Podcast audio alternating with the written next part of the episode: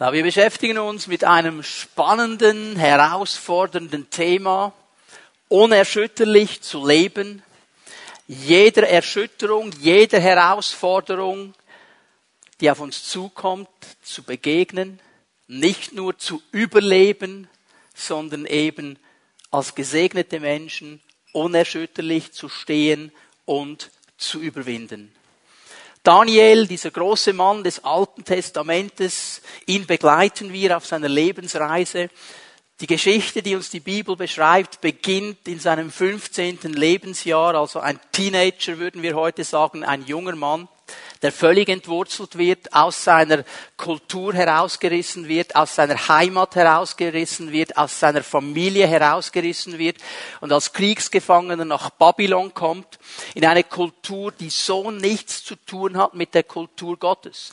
Babylon hat so nichts zu tun mit der Kultur, die Daniel kennt. In Babylon gab es viele verschiedene Götter. Sie glaubten nicht, dass es nur einen gibt. Daniel weiß seit Kindesbeinen, es gibt nur einen Gott und das ist der Gott Israels und dem diene ich, mit ihm habe ich einen Bund. Er kommt in eine Kultur, wo es Wahrsager gibt, Zeichendeuter, Magier, all diese Dinge und er wird völlig entrissen dem, was er kennt. Und er soll in dieser neuen Kultur programmiert werden, umprogrammiert, reprogrammiert, resozialisiert.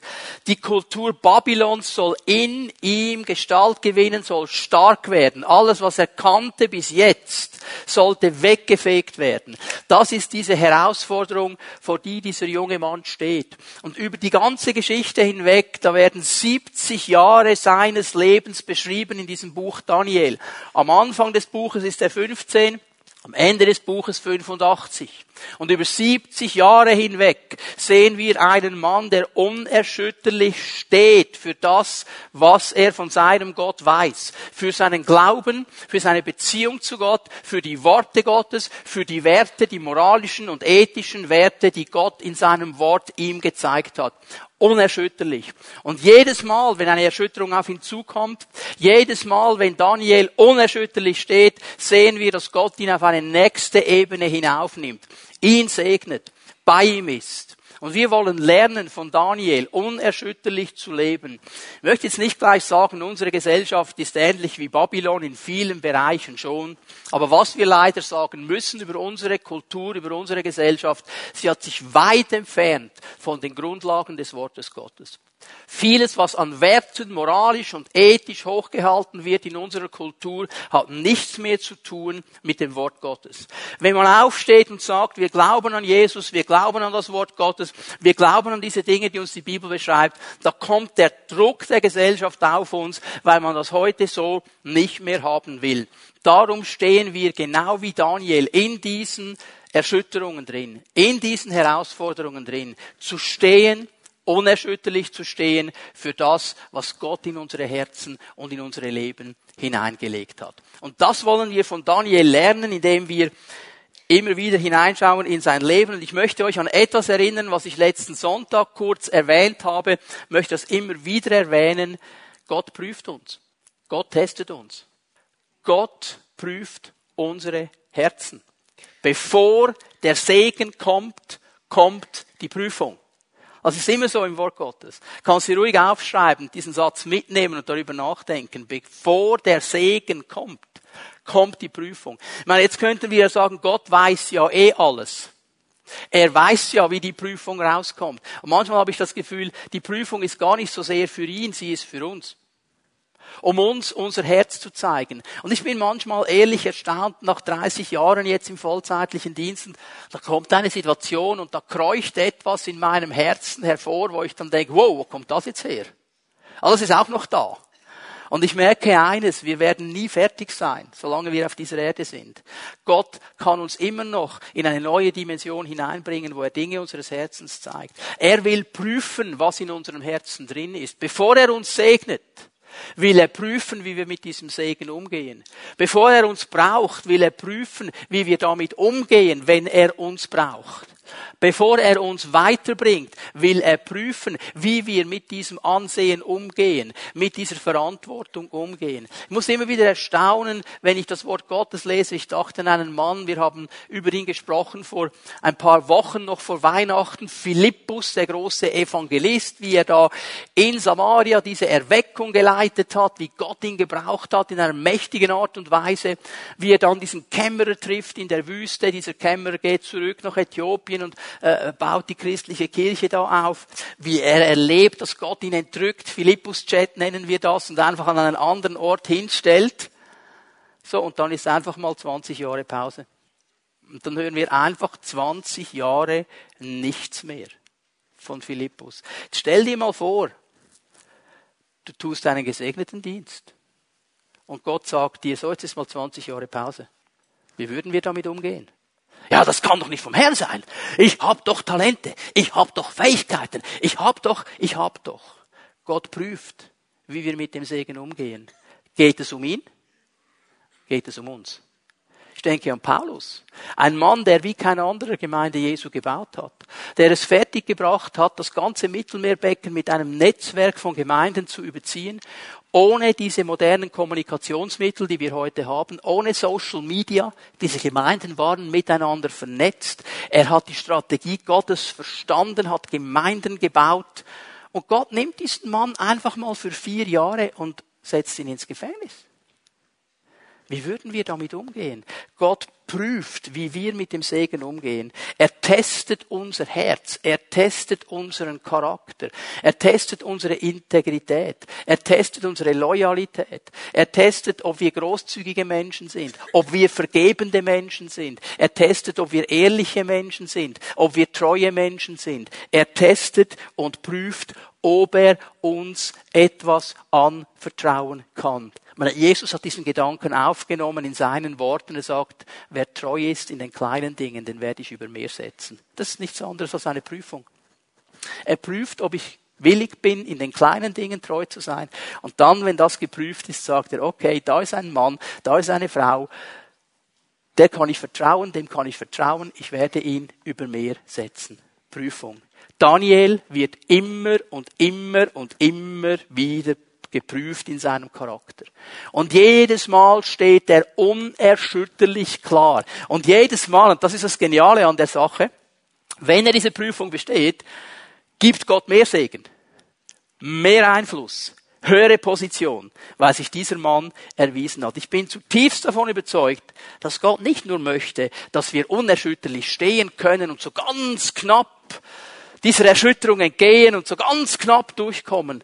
Er möchte, dass wir weit überwinden und noch gesegnet werden dabei. Und dass es nachher besser ist als vor der Prüfung und stärker und gewaltiger, weil Gott ein guter Gott ist. Und das werden wir alles lernen von Daniel. Denn diese Prinzipien, die wir in seinem Leben sehen, die werden auch uns helfen. Und ich habe am letzten Sonntag über diesen großen Test gesprochen, über diesen großen Druck der Konformität dieses sozialen Druckes, wenn man ausgesetzt ist einer ganzen Gesellschaft, einem ganzen sozialen Umfeld, das in eine gewisse Richtung zieht und alle in diese Richtung hineinnehmen will. Dieser Druck, sich anzupassen, dieser Druck, nicht zu stehen. Konformität kommt von einem lateinischen Wort. Conforma bedeutet gleichförmig zu sein.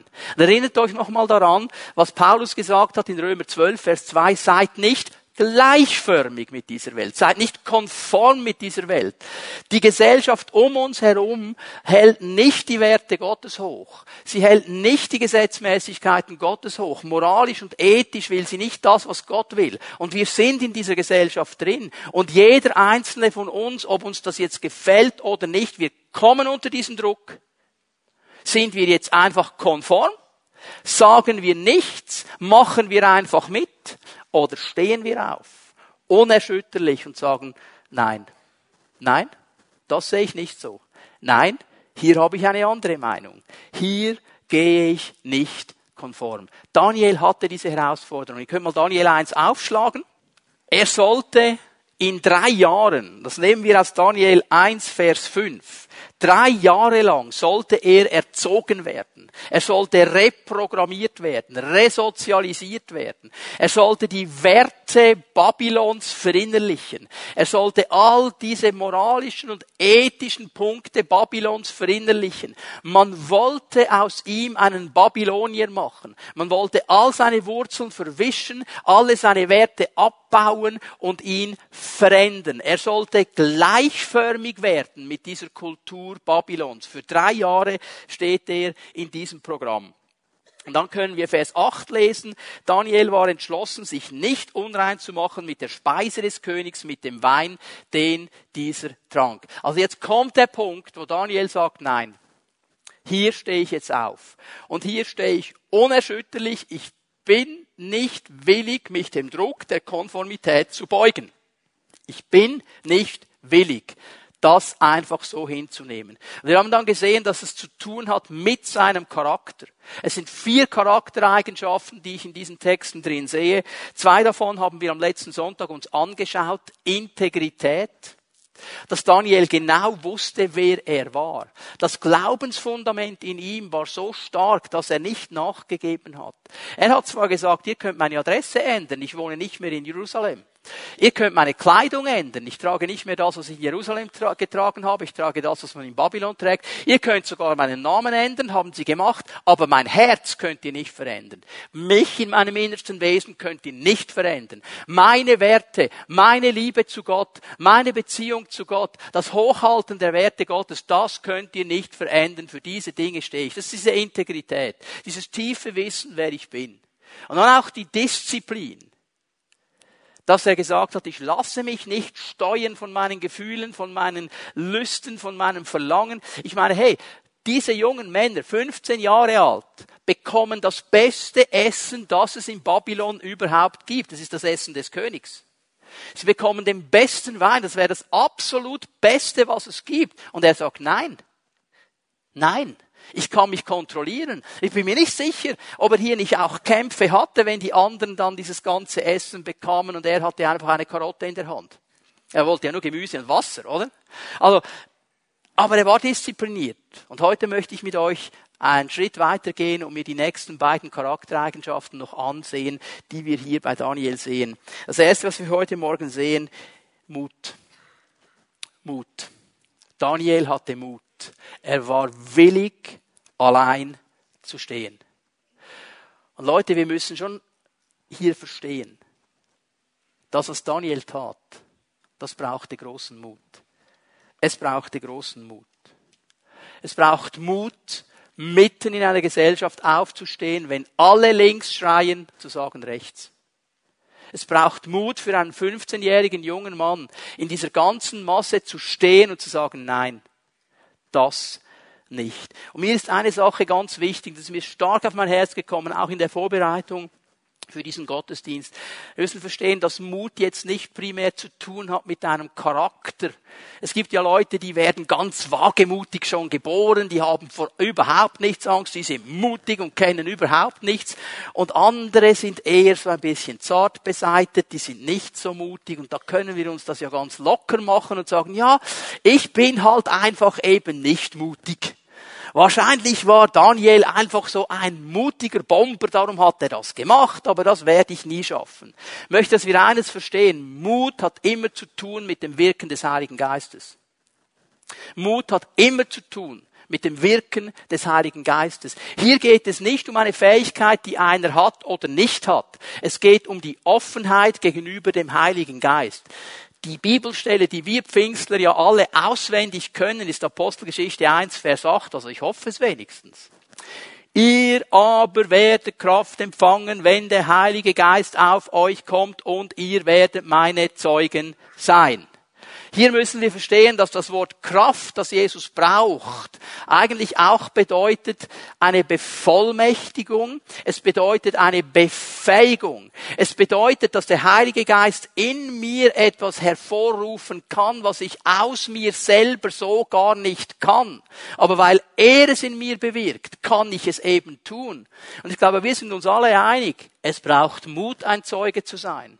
Es braucht Mut. Das ist das Hauptproblem, dass die meisten immer wieder damit kämpfen, den Mut nicht zu haben, hinzustehen, um für das zu stehen, was sie glauben. Tief in deinem Herzen weißt du schon, aber hinzustehen und zu sagen, nein, ich sehe das anders, das braucht Mut. Und genau das will der Heilige Geist in uns bewirken. Das ist das Geschenk des Heiligen Geistes. Bin erinnert worden an diesen alttestamentliche Aussage des Propheten. Nicht durch Heer oder Kraft, nicht durch eigene Fähigkeiten, nicht durch Strategien, sondern durch meinen durch meinen Geist, durch meinen, es ist der Geist. Achte mal darauf in der Apostelgeschichte. Du wirst immer wieder das Wort Freimütigkeit finden. Freimütigkeit. Und Freimütigkeit steht immer in einem Zusammenhang mit dem Heiligen Geist. Ich meine, in Apostelgeschichte 2 kommt dieser Heilige Geist und alle werden erfüllt. Und dann steht dieser Petrus auf und sagt, ich werde euch freimütig erklären, was hier geschehen ist. Und es war derselbe Petrus, der ein paar Tage oder Wochen zuvor Angst hatte um sein Leben. Jesus verleugnet hat, gesagt hat, ich kenne den nicht, sich versteckt hat hat. Und derselbe Petrus, jetzt erfüllt mit dem Heiligen Geist, jetzt gestärkt durch die Innewohnung des Heiligen Geistes, er steht vor diese Menschen, vor dieselbe Menge, die Jesus gekreuzigt hat und gesagt, ihr habt ihn gekreuzigt, er ist der Messias. Und er gibt eine klare Botschaft ab. Warum? Weil der Heilige Geist in ihm wirkt. Und dann kommt der Widerstand, der Pharisäer, der Schriftgelehrten. Also, ihr dürft nicht mehr in diesem Namen reden. Wenn ihr nochmal in diesem Namen redet, gibt es eine Strafe. Sie gehen zurück und sie beten als Gemeinde. Was haben sie gebetet? Lass uns freimütig, mutig dein Wort sagen. Und was ist geschehen? Der Heilige Geist kommt, die ganze Stätte bewegt sich, erfüllt sie noch einmal neu und sie sind mutig und stehen. Hör mal, es hat nichts zu tun mit deinem Charakter. Es hat nichts zu tun mit dem, was du angeboren in die Wiege bekommen hast. Es hat zu tun mit der Offenheit für den Heiligen Geist. Und um den Heiligen Geist zu empfangen, musst du nicht gewisse Gesetze zuerst erfüllen. Musst du nicht zuerst alles richtig machen, so nach dem Motto, wenn ich mal drei Monate keinen Fehler gemacht habe, bekomme ich vielleicht den Heiligen Geist. Du musst auch nicht irgendein Amt haben, du musst gar nichts Besonderes sein. Weißt du, was das Einzige ist, was du tun musst? Jesus hat's gesagt. Bittet den Vater um den Heiligen Geist und er gibt ihn gerne alle denen, die ihn bitten. Das ist das Allereinzigste, was du tun musst. Jesus hat nicht gesagt, alle, die ihr dient. Alle, die ihr alles richtig macht. Alle, die ihr das Wort Gottes jeden Tag lest. Alle, die ihr jeden Tag eine Stunde betet, ihr dürft bitten und dann kommt er. Alle anderen nicht. Er sagt alle. Alle. Er lässt es offen. Das ist das Einzige, was du tun musst. Wenn Daniel Mut brauchte, um zu stehen für das, was ihn ausgemacht hat. Wir brauchen diesen Mut heute auch. Weil wenn der Teufel uns dahin bringt, dass wir aus Angst vor anderen Menschen, aus Angst vor der Meinung von anderen, aus Angst vor dem, was die anderen über mich erzählen könnten, nicht mehr sagen, was unser Herz bewegt, dann wird das Evangelium nicht weitergehen. Und darum setzt er alles daran, uns mutlos zu machen. Darum brauchen wir den Heiligen Geist, damit wir Zeugen sind. Dieser Daniel, lass uns das hier wirklich verstehen. Das war für ihn keine einfache Sache. Er war nur ein Kriegsgefangener. Also, wir würden vielleicht sagen, er war zu unterst in der Nahrungskette. Er hatte gar nichts zu sagen. Er, er, war gar nichts. Er war ein Kriegsgefangener. Einer unter den vielen Deportierten. Und trotzdem steht dieser Daniel auf und er bittet den König um eine Ausnahmeregelung. Er bittet um eine Ausnahme. Er sagt, König, dein Essen ist zwar gut, aber für mich ist es nicht gut genug. Ich will es nicht. Ich will es nicht. Und das war eine Beleidigung für den König. Stell dir mal vor, du sagst diesem König ins Gesicht, deinem Food will ich nicht. Das ist eine Beleidigung. Majestätsbeleidigung. Und er steht auf. Und dann kommt noch etwas dazu. Daniel war nicht der einzige jüdische Gefangene. Da war eine ganze Masse von jungen Männern, die wie er durch dieses Programm der Resozialisierung hindurchgehen sollen. Er war lange nicht alleine. Okay, die die Geschichte kennen, seine drei Freunde sind mit ihm gestanden. Aber wisst ihr, was interessant ist, wenn ihr die Geschichte mal genau lest? Die Freunde reden nie. Die sagen kein Wort in dieser Geschichte. Und Daniel, wenn du Vers 9 genau liest, er bittet nur für sich um eine Ausnahmeregelung. Nicht für seine Freunde. Aber der Aufseher, der über ihn gesetzt ist, der geht einfach mal davon aus, die drei Freunde sind auch dabei. Die sind auch da. Und so kommen alle dann in diesen Genuss. Er war nicht ganz alleine, aber er war sicher der Leiter in dieser ganzen Sache drin. Sag's mal so. Die anderen sind ein bisschen in seinem Windschatten mitgesurft. Also die hätten nie den Mut gehabt, alleine zu stehen, sagen, ja, aber wenn der Daniel steht, dann stehen wir einfach mal hinten an, verstecken uns hinter ihm und wenn es gut kommt, ist gut. Weißt du was? Ist mir lieber, wenn du bei irgendeinem starken Leiter mitsurfst, als dass du überhaupt nichts sagst. Lerne wenigstens so mutig zu sein, dass du dich hinter ihn stellst und ihm nicht noch einen Tritt in den Hintern gibst, damit alle anderen lieb sind mit dir. Alle anderen, die da waren, die sahen kein Problem an dieser Ernährungsgeschichte. Die sahen kein Problem. Die haben da einfach mitgemacht. Die sind so mit dem Flow gegangen. Und ich kann mir vorstellen, dass die Argumente, die sie hatten, genau dieselben sind, wie wir sie heute auch kennen. Wie sie uns auch begegnen. Jetzt mach doch nicht so ein Theater, das machen doch heute alle. Ist doch ganz normal. Lebt doch jeder so. Mach doch nicht so einen Aufstand. Und überhaupt, wir können ja gar nicht anders. Wir haben ja keine andere Wahl. Wir sind ja fast gezwungen dazu, das zu machen. Wir sind hier diese Kriegsgefangenen. Ja, man kann doch nicht so und so und so und so. Heute machen es alle anders. Und dann kommt noch die Nummer eins der Ausreden. Gott versteht's ja schon. Er versteht's ja schon. Er weiß ja, dass es nicht anders geht. Ich muss jetzt hier ein bisschen lügen, weil das ja alle machen, sonst kommt man nicht vorwärts. Gott, du weißt es ja schon, gell? Ja, Gott weiß alles. Und er versteht es auch. Er versteht auch, warum du es tust. Aber ob er damit einverstanden ist, stelle ich jetzt mal ganz groß in Frage. Das ist er nämlich nicht. Also jetzt müssen wir aufpassen, weil wir genau in dieselben Linien hineinkommen können wie Daniel. Und Daniel war mutig genug zu stehen. Und Daniel zeigt uns etwas. Er sagt, es ist mir egal, ob alle anderen auch mitmachen. Es ist mir egal, was die anderen machen. Es ist nicht richtig. Darum werde ich es nicht tun. Und mit einer klaren Überzeugung steht er auf. Und weißt du, Daniel wusste etwas, was wir eigentlich lernen könnten aus der Weltgeschichte. Leider haben wir es noch nicht gelernt. Die Mehrheit kann sich irren. Die Mehrheit kann sich irren. Wenn die Mehrheit etwas macht, heißt das noch lange nicht, dass es richtig ist.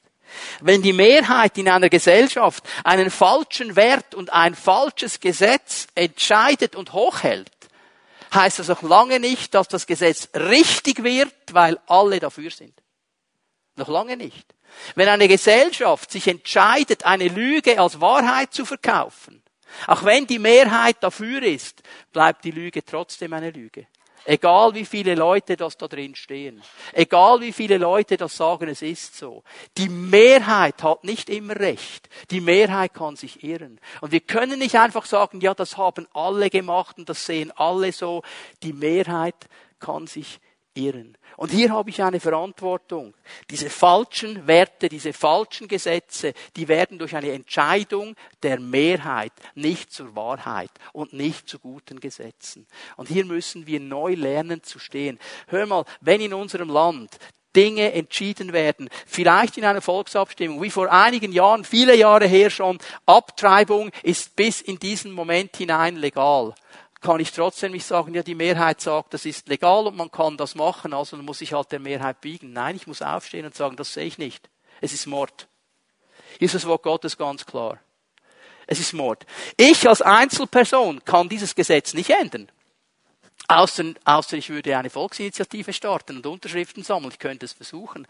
Ich kann das Gesetz nicht ändern. Aber da, wo ich stehe, da, wo ich lebe, da, wo ich bin, kann ich stehen und sagen, nein, das sehe ich nicht, egal wenn alle das sehen. Und einfach, dass wir uns klar verstehen. Das ist jetzt nicht ein Angriff gegen irgendeine Person, die eine Abtreibung vollzogen hat. Es geht nicht um die Menschen. Es geht nicht um die Menschen. Es geht um ein Gesetz, das falsch ist. Der ganze Druck, der ganze Druck, der kommt manchmal auf eine junge Frau abzutreiben. Der Freund, der nicht will, die Familie, die sagt, du musst zuerst das Studium und so weiter. Dieser ganze Druck führt zu Verletzung, führt zu inneren Verletzungen und Wunden. Es geht mir nicht um diese Menschen. Für diese Menschen, ich sage dir etwas, Jesus heilt. Jesus heilt und du bist geliebt und du bist angenommen. Du hast deine Würde nicht verloren, du hast deine Ehre nicht verloren in den Augen Gottes. Aber komm zu ihm und lass dich heilen. Aber das Gesetz kann nicht bestehen vor Gott. Amen. Und darum stehen wir in diesen Situationen und sagen, nein, das sehe ich so nicht. Das ist unsere Verantwortung. Das ist das, was Daniel gemacht hat. Ich gebe euch eine interessante Bibelstelle hier.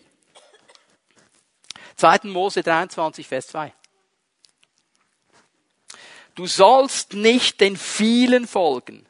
Dieses hebräische Wort für viele kann man übersetzen mit einer großen Menge, mit einer Mehrheit. Also du kannst, du sollst nicht der Mehrheit folgen und Böses tun.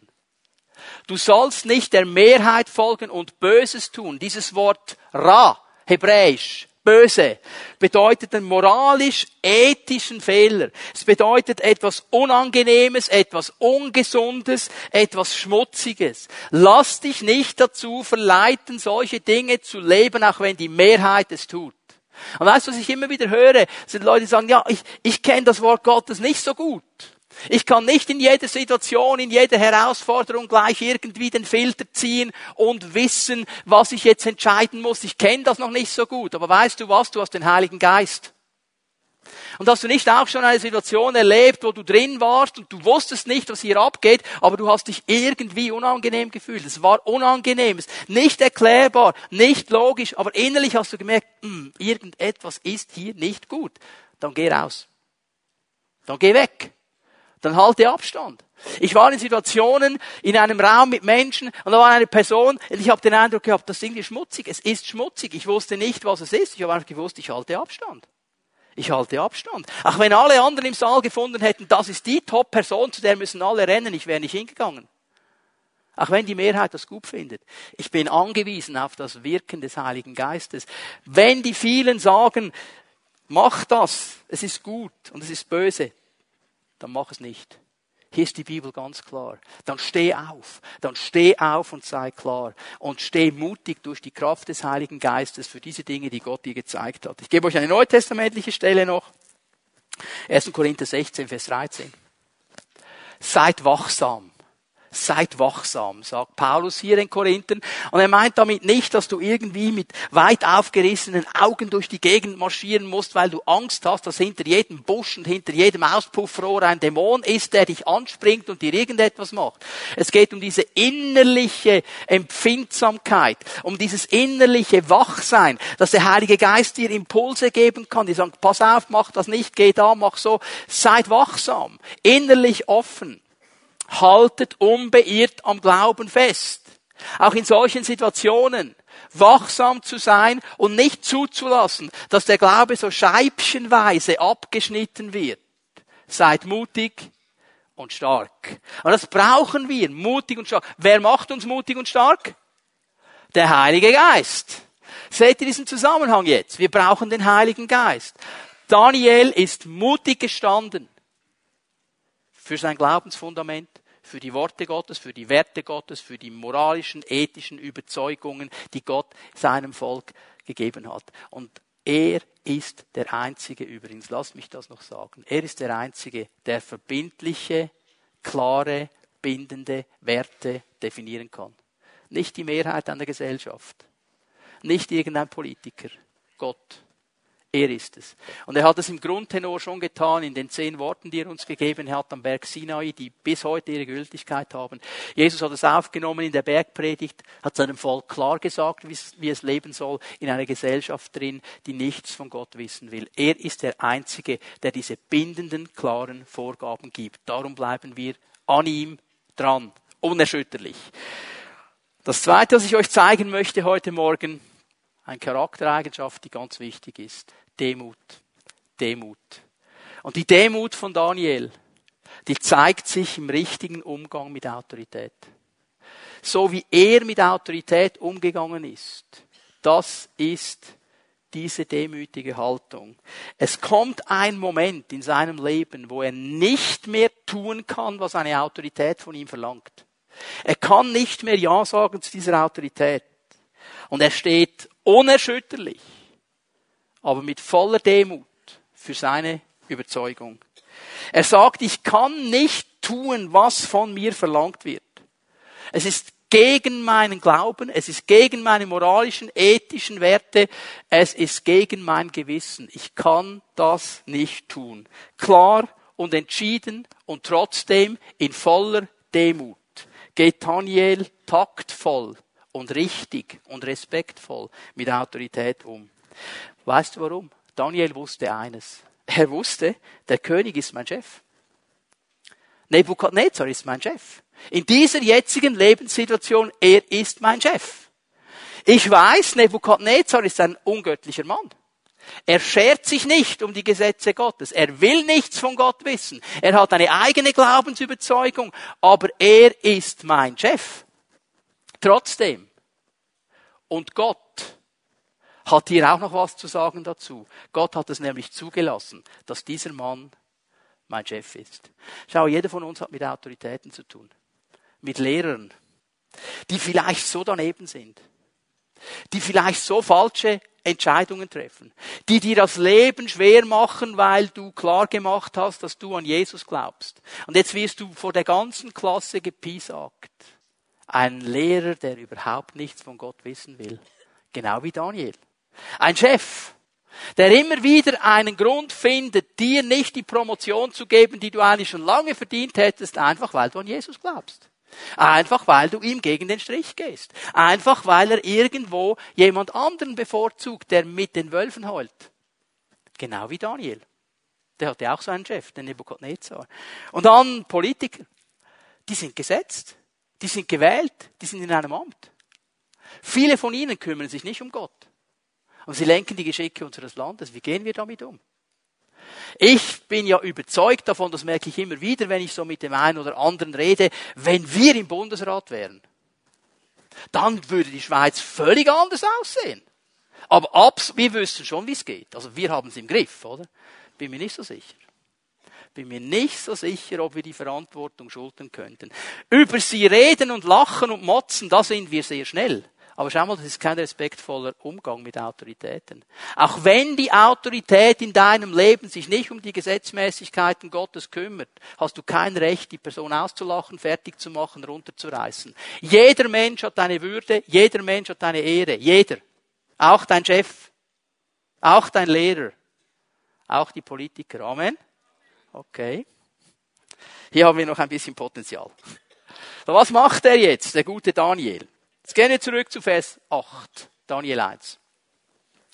Der zweite Teil ist mir hier wichtig. Er wollte sich nicht unrein machen mit diesem Essen und so erbat er sich vom Obersten der Eunuchen, sich nicht unrein machen zu müssen. Hast du gesehen, was hier steht? Daniel pocht nicht auf seine Rechte. Er sagt nicht, hey, ich bin im Fall Jude. Und diesen babylonischen Fraß, den esse ich nicht. Ich habe ein Recht darauf, koscher zu essen. Mach ich nicht. Er ist auch nicht rebellisch.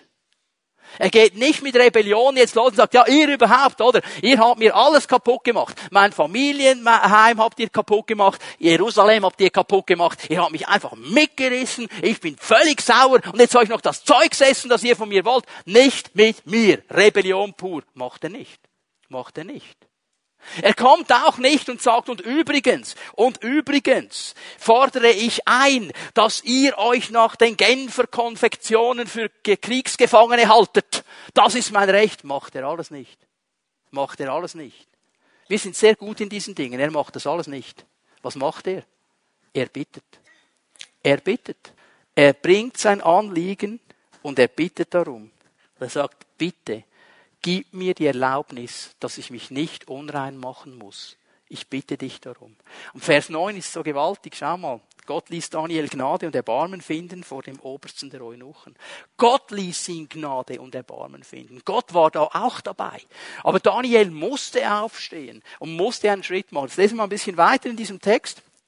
Der Oberste der Eunuchen sagte zu Daniel, ich fürchte meinen Herrn, den König, der euch die Speisen und die Getränke zugeteilt hat.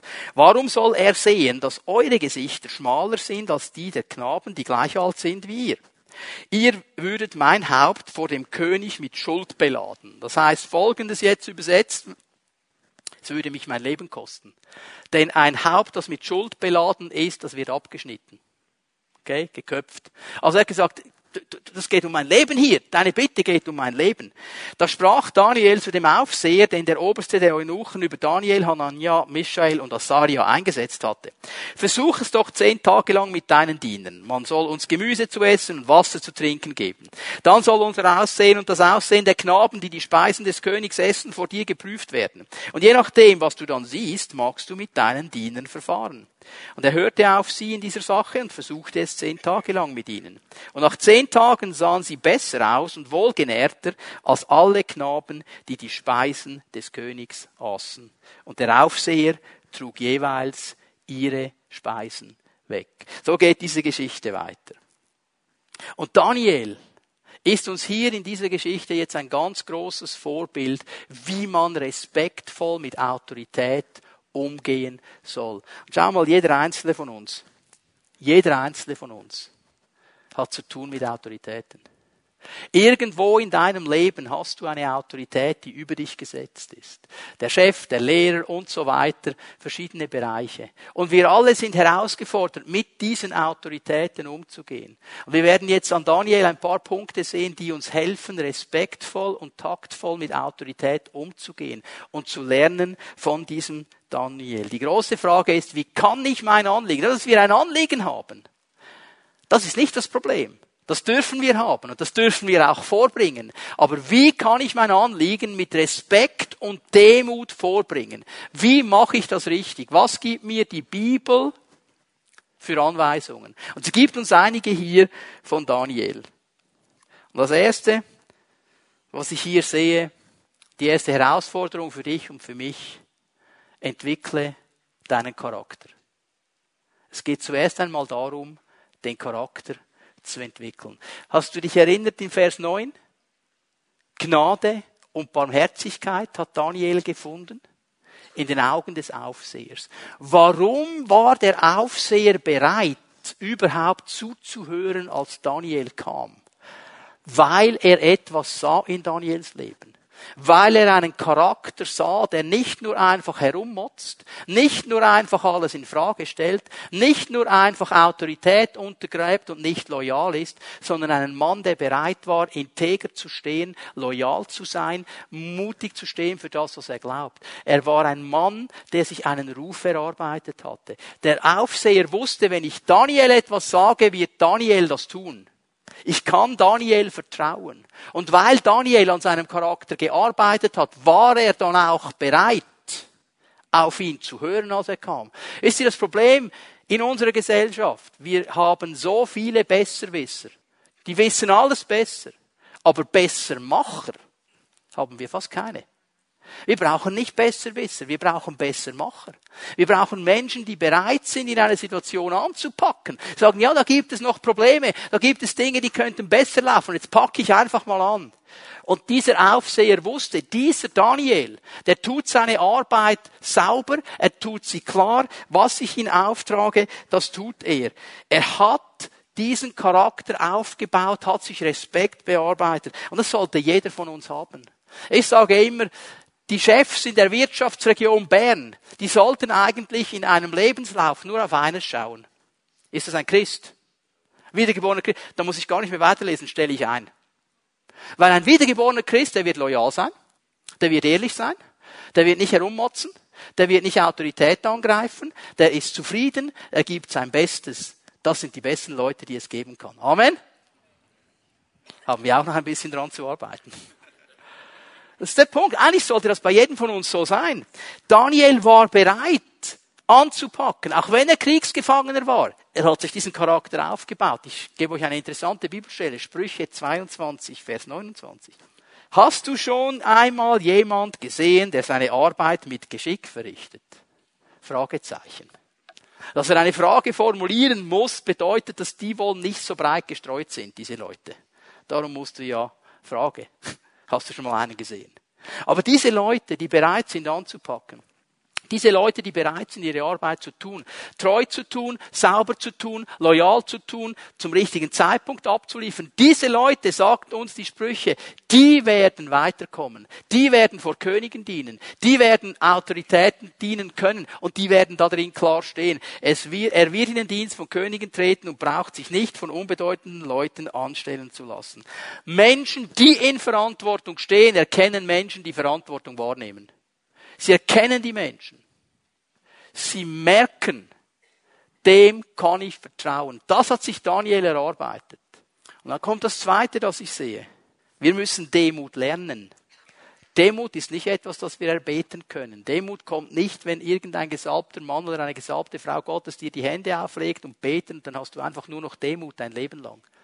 Demut ist etwas, was sich entwickeln muss. Demut ist eine Entscheidung. Interessanterweise hat Daniel nicht ein Plakat gemacht, wo darauf steht, ich werde es nicht essen. Und hat sich dann vor dem Palast aufgestellt.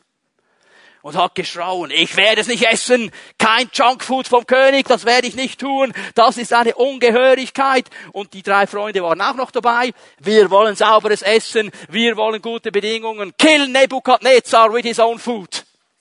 Hat er nicht gemacht. Hat er nicht gemacht weil er wusste, das ist nicht respektvoll. Bitte hör mir gut zu. Wir haben eine Verantwortung von Gott, jede Autorität mit Würde zu begegnen. Auch dann, wenn der Typ oder die Frau dir völlig gegen den Keks geht. Auch dann, wenn du die Person völlig daneben findest. Auch dann, wenn die Person schlimme Dinge tut, es gibt uns kein Recht, solche Dinge rauszulassen, wie manchmal rausgelassen werden. Und manchmal schäme ich mich ganz ehrlich für wiedergeborene Christen, wie sie sprechen über Autoritätspersonen. Das darf nicht unsere Sache sein. Wir brauchen wieder diese klare Sicht. Jede Person, jede Person hat Würde und Anstand verdient. Amen. Und das macht er hier. Er kommt ganz taktvoll. Er schreit nicht herum. Er rebelliert nicht. Er geht zu diesem Aufseher und erklärt sein Anliegen. Und er macht das auch nicht öffentlich.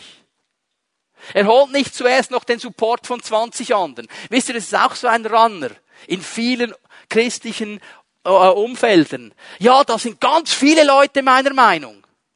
Ja, wer dann? Ja, hm, hm, hm. hör mir bitte gut zu. Wenn du für deine Meinung nicht stehen kannst und das anonym anbringen musst, dann lass es sein. Entweder sind wir ehrlich genug, dass wir offen miteinander sprechen und nicht anonym, oder wir lassen es sein. Amen. Und er geht zu ihm unter vier Augen. Er geht zu ihm. Er macht nicht zuerst einen riesen Zirkus. Sprüche 25, Vers 6. Spiele dich in Gegenwart des Königs nicht in den Vordergrund. Und dieses Wort kann man übersetzen mit Brüsten, mit Rühmen. Lerne Demut. Weißt du, manchmal gibt es Menschen, die haben sieben Jahre studiert oder weiß ich, was sie alles gemacht haben. Dann kommen sie in ein geschäftliches Umfeld und sie wissen alles besser. Und sie wissen ganz genau, wie der Chef, der seit 30 Jahren das Unternehmen erfolgreich führt, jetzt sich verhalten muss. Weil ich habe ja sieben Jahre studiert. Was hat der mir schon zu sagen? 30 Jahre Erfahrung, ist mir völlig egal. Ich habe sieben Jahre studiert. Weißt du was? Fang an zu arbeiten. Nichts gegen dein Studium. Fang mal an zu arbeiten. In der Theorie wissen wir alles. Und das hat hier mit dieser Demut zu tun, dass ich sagen kann, okay, ich sehe gewisse Dinge anders. Ich sage euch ganz ehrlich, es gab eine Zeit in meinem Dienst, als ich kurz davor war, die Ordination zu schreiben und ordiniert zu werden in der SPM, als ich dann gemerkt habe, irgendwann werde ich eine Gemeinde leiten und ich hatte dann mit gewissen Dingen Mühe, die der Gemeindeleiter entschieden hat. Und ich hatte mir ein Blatt gemacht, das hat mir ein weiser Mann gesagt, motz nicht herum, schreib dir ein Blatt, schreib alles auf, was du anders machen würdest. Ich habe dieses Blatt gemacht. Ich hatte das schön verschlossen in meinem Schrein. Jedes Mal, wenn ich gefunden habe, würde ich anders machen, blieb ich ganz anständig, habe es mir aufgeschrieben, okay, wenn du in dieser Situation bist, mach es anders. So. Da habe ich eine Gemeindeleitung übernommen. Und wisst ihr, was ich gemacht habe nach einem halben Jahr mit diesem Blatt?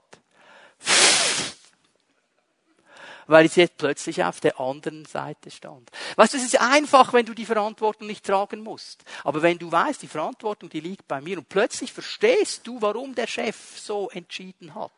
weil Dinge siehst, die du vorher nicht gesehen hast. Das hat zu tun mit Demut. Wir alle leben in einem Umfeld, das nicht perfekt ist. Wir alle haben Autoritäten über uns, die nicht perfekt sind und trotzdem müssen wir lernen, demütig zu sein. Dann müssen wir noch etwas lernen, ehrlich zu sein. Er zeichnet sich, Daniel zeichnet sich aus durch eine absolute Ehrlichkeit. Er geht hin zu diesem Mann und sagt, ich kann das nicht essen. Es ist nicht zu vereinbaren mit, mit, mit meinem Glauben, mit meinen Werten, mit meinem Gewissen. Ich kann das nicht essen.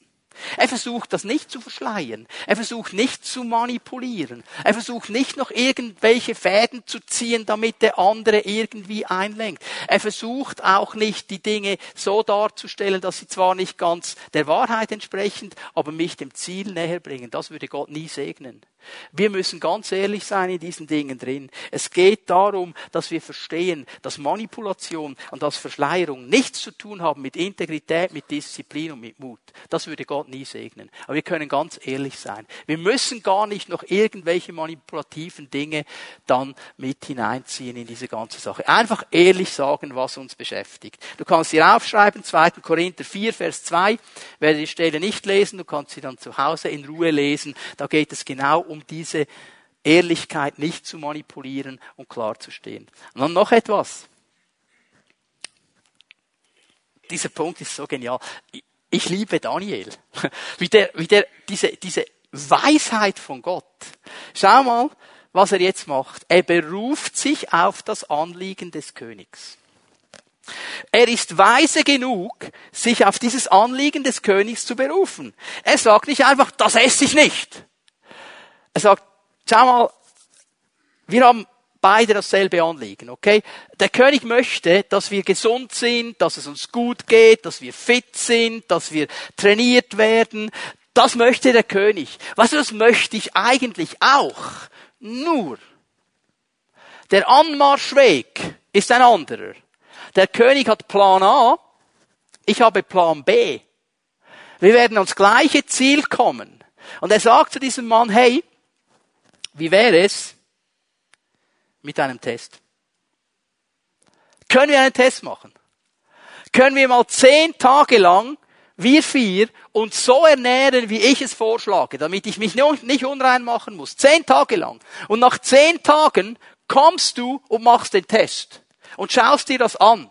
Und wenn du nicht einen Unterschied siehst, dann vergessen wir es wieder. Weißt du, was er hier eigentlich gesagt hat? Er hat gesagt, wenn das nicht funktioniert, was ich dir vorschlage, bin ich bereit, das unreine Essen zu essen. Das hat er eigentlich gesagt. Aber er war so überzeugt, dass sein Anliegen, weil Gott da drin war, funktioniert. Ihr habt es schon gehört, ich habe es gelesen. Nach zehn Tagen, ich kann mir das auch nicht vorstellen, wie die mit einer Karotte in einem Glas Wasser besser aussehen. Das muss der Heilige Geist gewesen sein. Gibt gar keine andere Erklärung. Aber sie sehen besser aus und sie müssen das nicht mehr essen. Und was ist das Letzte, was wir noch tun können, wenn wir das alles beachtet haben? Wir haben uns einen guten Charakter erworben.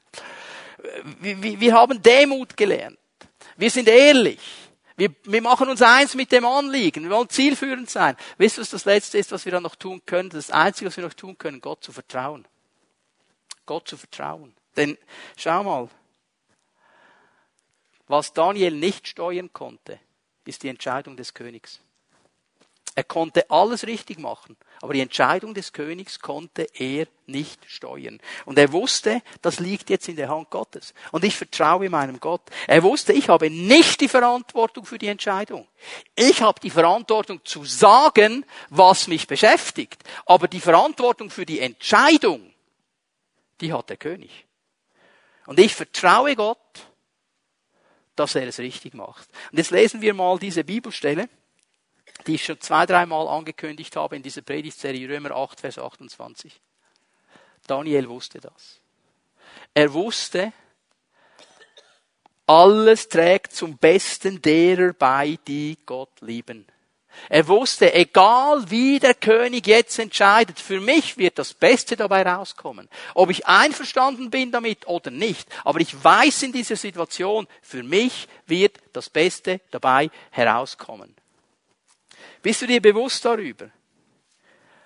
Also wenn dein Chef, wenn dein Lehrer, wenn irgendwelche Personen in Autorität Entscheidungen treffen über dein Leben, dass für dich das Beste rauskommen muss dabei, weil Gott es verheißen hat. Auch wenn es vordergründig nicht so aussieht. Schau mal, wir leben in einer gefallenen Welt. Wir leben in einer bösen Welt. Wir leben in einer Welt, wo es schlechte Autorität gibt. Jeder einzelne von uns hat damit zu tun. Das können wir nicht aus der Welt schaffen.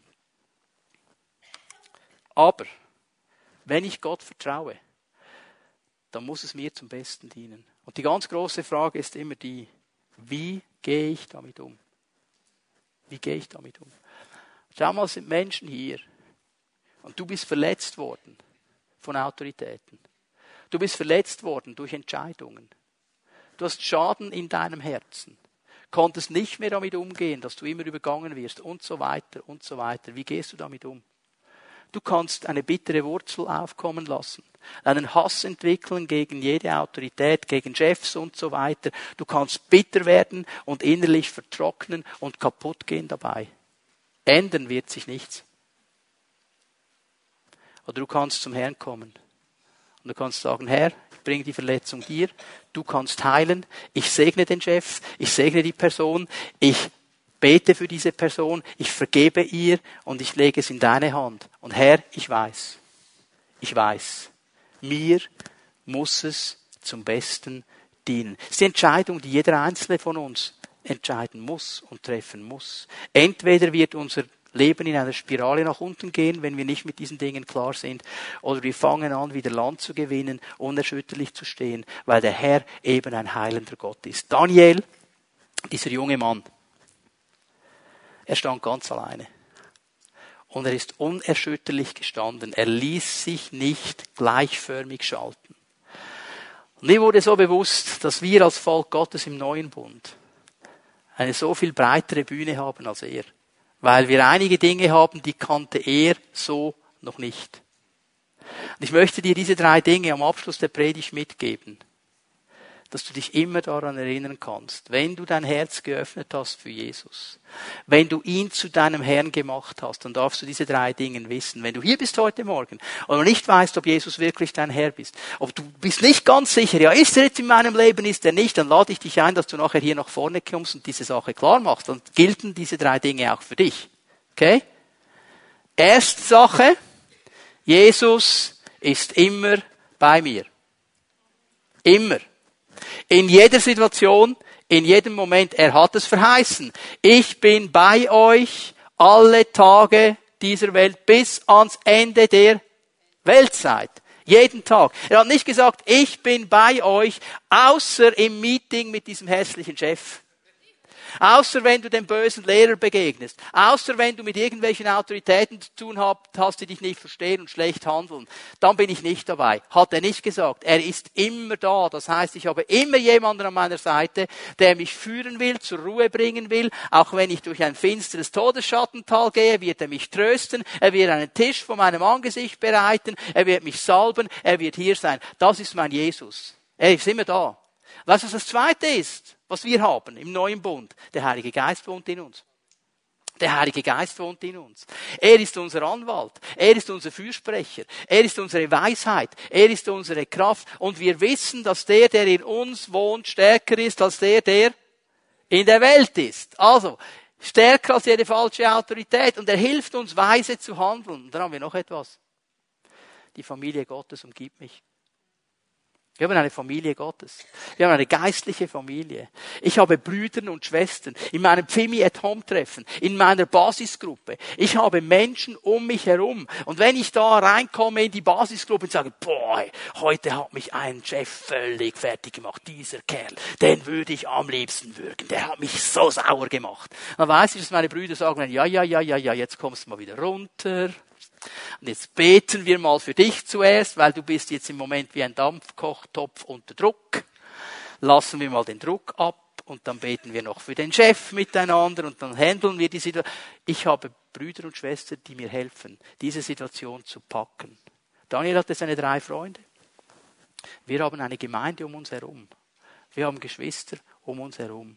Und Gott möchte uns helfen, unerschütterlich zu stehen auch wenn die größte Erschütterung kommt. Ich lade euch ein, dass wir stehen miteinander. Die Lobpreiser werden nach vorne kommen.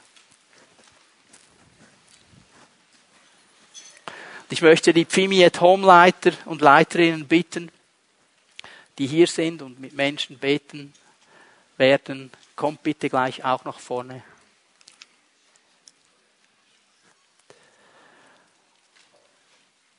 Es sind zwei Dinge,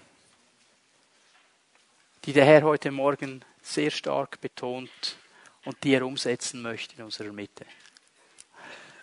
Ich möchte dich einladen, wenn du merkst und auch immer wieder damit kämpfst, dass du diesen Mut nicht hast, zu stehen für das Evangelium, zu stehen für das, was du glaubst, zu stehen für die Werte Gottes. Auch wenn eine ganze Gesellschaft in eine andere Richtung zieht. Wenn du merkst, das fehlt mir, da versagt mir alles, dann komm heute Morgen zu deinem Herrn und bitte mit einem dieser Leiter zusammen, dass er dir den Heiligen Geist gibt. Noch einmal, es ist nicht etwas, das du aus deiner Kraft tun musst. Es ist etwas, das der Heilige Geist in dir bewirken möchte. Aber dazu brauchst du ihn. Dazu musst du dein Herz öffnen für ihn. Und ich lade dich ein, dass du das tust heute Morgen. Du kommst einfach zu einem dieser Leiter und wir werden beten und der Heilige Geist wird kommen. wenn du hier bist heute Morgen und da ist in deinem Herzen diese Verletzung durch eine Autorität, das war vielleicht ein Lehrer noch in deiner Schulzeit, es waren vielleicht Aussagen, die gemacht worden sind von einem Lehrmeister, was auch immer. Und du merkst, das ist immer noch eine Wunde in meinem Leben, da kämpfe ich immer noch damit, das ist immer noch etwas, das mir Mühe macht, wo ich bitter geworden bin. Ich möchte dich einladen, ich bitte dich, komm zum Herrn. Komm raus aus dieser Spirale, die dich nach unten zieht. Komm raus aus dieser Spirale, die dich blockiert. Komm zum Herrn. Schau mal, er ist der Einzige, der heilen kann. Er ist der Einzige, der aus deinem steinernen Herzen wieder ein fleischendes Herz machen kann. Er ist der Einzige, der das tun kann. Dann komm zu ihm. Komm zu ihm heute Morgen und lass dein Leben berühren. Sprich Vergebung aus und empfange Freisetzung. Wenn du merkst, ich habe Mühe mit Autoritäten, das macht mir einfach Mühe. Aber eigentlich möchte ich so ein Typ werden wie Daniel. Ich möchte lernen, so umzugehen mit Autoritäten. Richtig, biblisch, klar. Aber ich kann's nicht. Herzlich willkommen im Club. Aber wir dürfen zum Herrn kommen. Und er gibt uns den Heiligen Geist. Und er gibt uns seine Gegenwart und seine Hilfe. Und das werden wir empfangen. Wir beten Jesus an miteinander.